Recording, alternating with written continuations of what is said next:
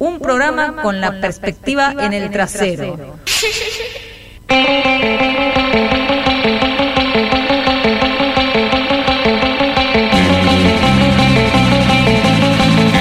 Y volvemos a Pasamos Todes y pasó nuestro columnista eh, en el cine, en la cultura, en la cultura LGBTIQ+. Diego Trerotola, bienvenido a Pasamos Todes a este programa desobediente, antidomingo, feminista y queer. Así es. Eh, yo traigo algo nuevo esta temporada, que es la temporada Fulgor. Ay, eso es lo que nos gusta. La temporada Fulgor es el nombre de una muestra del fotoestudio Luisita, que está eh, que inauguró en noviembre el Malva, y que es una muestra muy particular porque por primera vez un estudio que realizaba las fotos para las eh, vidrieras de los teatros de revista accede a un museo. Y es un estudio que hacía ese trabajo muy particular porque estaba eh, regenteado por una tradición de mujeres que rompieron, eh, como dice la misma Luisita, el, patriarcado fotográfico. Sí, que todavía, todavía ahí resiste, ¿no? Como que intenta resistir con poco éxito, pero... Sí, y, fundaron en los 60 un grupo de mujeres migrantes colombianas. En Argentina un fotoestudio eh, que, que, lo funda la madre de Luisita y le enseña a sus hijas, Luisita y Chela, a trabajar la fotografía, no solamente registrar, sino en laboratorio. Y crean toda una estética muy particular. Y, Luisita durante décadas y décadas es la principal, ella misma, estrella de la fotografía, de las estrellas del teatro de revista. Y genera una cantidad de obra infinita durante muchos años, pero de alguna manera en silencio, porque la gente veía esas fotos que no tenían firmas en las calles de mujeres que construyeron en parte cierto erotismo en la cultura argentina, pero es la firma de Luisita no aparecía. Claro. ¿Y cuándo, apareció Luisita? Y Luisita aparece en el momento que está por cerrar el estudio, porque Sol Miraglia, que era una fotógrafa, la conoce, entra al estudio y se da cuenta que ahí había un, archivo de, cierta forma de, de mirada sobre lo femenino en eh, la casa de Luisita, porque Luisita además tiene la particularidad de haber construido su estudio en su propia casa. ¿Puedo, puedo decir una, una cosita sobre los fotoestudios? Porque por ahí hay quien no, no, no sabe este, qué, qué es un fotoestudio, pero en la época de la fotografía analógica, y bueno, varios años, unas cuantas décadas atrás, eh, era muy tradicional esto, ir a sacarse las fotos a un estudio, ¿no? Las fotos familiares, por ejemplo. mucha mucha gente recordará esas fotos familiares donde salen todos los chicos juntos, ¿no? Les hijes de una familia y después salen las caritas como flotando en algún lado. Eso se hacía en los fotoestudios, como que se registraba la vida cotidiana y también en este caso, bueno, se... Claro, se, se, especializó en un tipo de fotografía artística de el mundo del espectáculo, digamos. Además, era un estudio accesible porque ella tenía su casa en la calle Corrientes, entonces Salían del teatro. las vedettes iban producidas del teatro a eh, su estudio, ¿no? Y, mm, y, lo que encontró Sol, decía, es todo un archivo de millones de fotos, literalmente millones de fotos negativos, y eh, realizó un documental y, en realidad se propuso visibilizar la obra de Luisita, reivindicarla a ella como una, como una mirada muy particular. Como una productora de imágenes también un poco más queer de lo erótico, ¿no? Tal cual, tal cual, ahí vamos, ¿no? Entonces empieza a hurgar en su archivo, empieza a trabajar en un documental durante años. Eh, primero hace una muestra en el Teatro San Martín de algunas de las fotos y en ese momento, gracias a las 12, eh, eh, encuentra una complicidad y Luisita sale en tapa de las 12. ¿No? Y, empieza a visibilizarse. Haciendo, periodismo feminista desde 1998, que es nuestro, nuestro lema. De, hecho, en el documental, que finalmente lo estrena recién en 2018, que trabajó durante años, Luisita ve la tapa de las dos y se emociona, oh. porque por primera vez estaba reconocida de una manera que le gusta hasta la foto de tapa y, que está ella, ¿no? Por fin la fotógrafa fotografiada, ¿no? Esa reivindicación que tiene que tiene ella, que produjo fotos de, tapas de mujeres durante décadas y décadas y por fin ella llegó a la era la tapa. Bien, hicimos justicia, ¿eh? Así es, otra vez más. y, la misma Sol eh, le pedí que me presente la muestra, así que tenemos un audio de ah, ella que nos va a presentar temporada Fulgor. Temporada Fulgor es una exhibición de fotografía en el Malva y también un libro que saldrá este diciembre. En un recorte temporal del 1964 al 1980, el auge de teatro revista, nos podemos acercar a una parte del archivo de Fotoestudio Luisita, un estudio ubicado en la Avenida Corrientes de Uruguay, donde se hicieron más de 12.000 sesiones fotográficas durante el 1958 y el 2009 que el estudio cerró.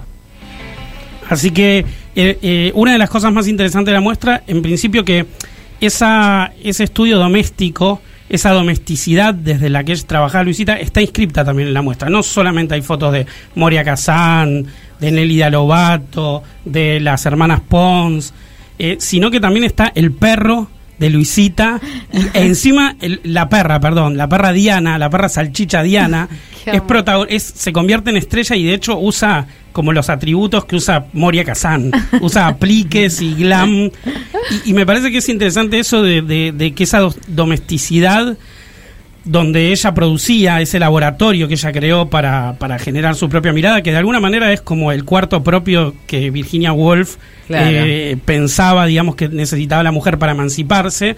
Eso que creó Luisita y su hermana Chela eh, está inscrito en la, muestra con esa eh, suerte de domesticidad que se vuelve pública, se vuelve erótica y se, y se vuelve muy política, digamos. Y muy política porque la muestra es un recorte que es de los de mediados de los 60 hasta los 80 y en las dictaduras eh, Luisita generaba como un laboratorio de, desobediencia sexual también, no solamente por un, cierto erotismo que muchas veces desafiaba la censura de la época, sino incorporando también mujeres trans y retratando mujeres trans de manera pionera.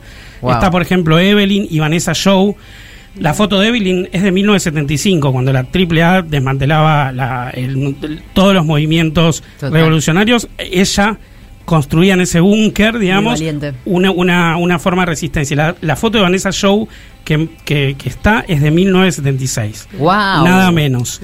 Mirá. O sea, es una forma pionera de transfeminismo, digamos, esas imágenes, porque cuando es, esos cuerpos estaban prohibidos, la mirada de Luisita los magnificaba. Las fotos son increíbles y tienen como un nivel de, de glam eh, trans que es muy genial. Y esas fotos hacen un link con otra muestra que hay en el Malva que se llama Las Metamorfosis. Y es una muestra de otra fotógrafa, pero es una fotógrafa brasilera llamada Madalena Schwartz, que también en un estudio casero que creó en San Pablo, se empezó a relacionar con sus vecinas trans del barrio de San Pablo donde vivía, de toda una comunidad eh, marginal trans, y empezó a fotografiarlas en su casa.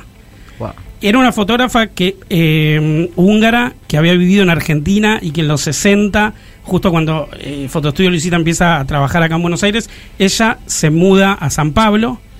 En San Pablo, de casi de casualidad, empieza a, convertirse en fotógrafa y se convierte en una de las fotógrafas más importantes de Brasil. Eh, y, y, empieza a, de, de manera como, como un segundo trabajo, una investigación propia a retratar la comunidad trans. Y, esas fotos fueron como muy laterales en su obra. Y las rescataron eh, Gonzalo Aguilar y Samuel Titán Jr. en una curaduría de esas fotos, específicamente dentro de la obra de ella. ¿Para, para el Malva? No, la, primero la hicieron en Brasil entre febrero y septiembre esa muestra. Hmm. Y es muy interesante porque había, por ejemplo, fotografías de, eh, de chicas trans anónimas, que no, no estaban identificado el nombre y eh, gracias a la muestra ahora no son anónimas porque otras otras compañeras trans repusieron los nombres. Claro repusieron los nombres. Entonces se, sigue escribiendo esta historia de los márgenes a través de la muestra. Excelente. Esa muestra vino a Argentina pero hay una cosa muy interesante que está en el origen de la muestra que no es solamente esta mirada muy particular y muy genial de Madalena Suárez, sino que la muestra reconstruye todo un contexto latinoamericano de, represión, de representaciones trans que resistieron a la dictadura, porque todavía no lo dije, pero el recorte temporal es dentro de los 70, dentro de la dictadura brasilera, como Madalena Schwartz construía ese, ese, ese, ese, imaginario literal, porque eran imágenes que, que, no, que la cultura no necesariamente podía imaginar dentro de la dictadura eh, brasilera.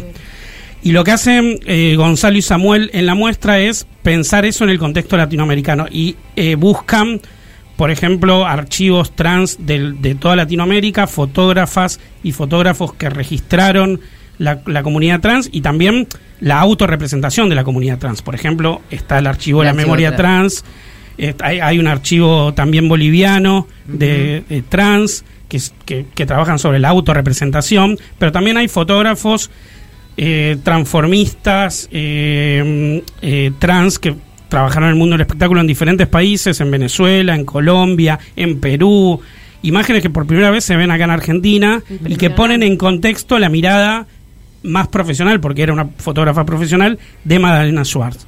Me parece que es, ese juego que hay entre las dos muestras, entre el- el- la muestra de Fotoestudio Luisita y la muestra de las metamorfosis, en el Malva ahora es gen- muy genial, porque son muestras un poco en espejo, ¿Y se complementan y dialogan hasta marzo. Hasta Van a estar todo el verano, recién inaugurado. Planazo, planazo de verano, tenemos dos muestras en el Malva, mm, hay que hay que pagar entrada, así que lo mejor es verlas las dos el mismo día. Y, y- y también recomiendo que vayan a ver, porque queda solamente una semana, la muestra Inventar a la Intemperie. Ah, que queda una está semana, yo no la había en- nombrado porque pensé que ya no que no No, no, queda la última semana. Es, es hasta el 12, la pueden visitar. Y ahí también hay, hay fotos del fotoestudio Luisita. Total. Y ahí también hay fotos de- del archivo de la memoria trans. Y también hay muchas fotos de la resistencia trans durante la dictadura acá en el país.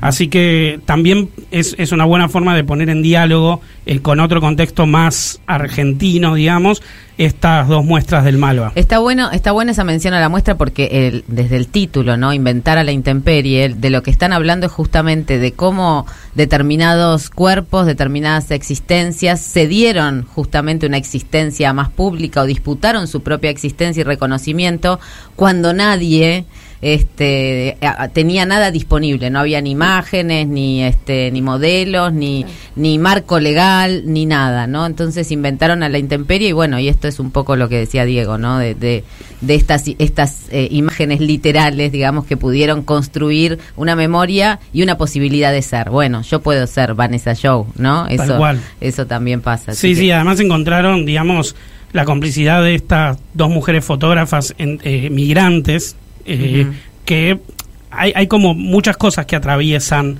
la mirada de ellas y que están en estos registros muy plurales eh, de las dos muestras fotográficas. Me gusta porque también está la alianza entre entre mujeres y este y movimientos LGBTIQ que es una son alianzas y disputas, ¿no? Este, pero pero me parece que más que todo alianzas. En esta semana, sema- que fue el primero de diciembre, por ejemplo, se volvió eh, primero de diciembre el día, día de la respuesta global al VIH, que bueno sabemos que no se ha no, se- no ha habido una respuesta, la verdad. no. Y lo, lo cierto es que la famosa variante Omicron dicen que la culpa la tienen los que tienen los que tienen SIDA, los que tienen HIV SIDA, porque no, o sea, vieron lo que pasa cuando no hay una respuesta. O sea, África no tiene ni siquiera tratamientos, así como no tiene vacunas. Pero bueno, no me quiero ir de tema, sino que se rescató también los cuidados que las lesbianas daban a, a los a los primeros este, afectados por el VIH/SIDA, que fueron varones gays en su mayoría, y donde las lesbianas hicieron un, un este, una red de cuidados, ¿no? Las que sí. estaban dentro de los hospitales, las que estaban cuidando afuera, y eso es un rescate que, que está bueno hacer, ¿no? Esas alianzas que necesitamos. Bueno, muy bien. Ahí Muchas hay gracias, mucho de, la resistencia también del al- frente al VIH y las luchas frente al VIH también en la muestra Inventar a la Intemperie eh, historizado acá en Argentina así que también es otra manera de, de ir a es otra, otra lectura posible que tiene esa muestra que tiene muchas lecturas posibles así que Muchas gracias, Diego. La verdad que increíble todo lo que nos trajiste hoy. Gracias por estas recomendaciones. Y nos vamos con un poco de música, una banda reggae y rockera también del conurbano, Resistencia Suburbana y FMI.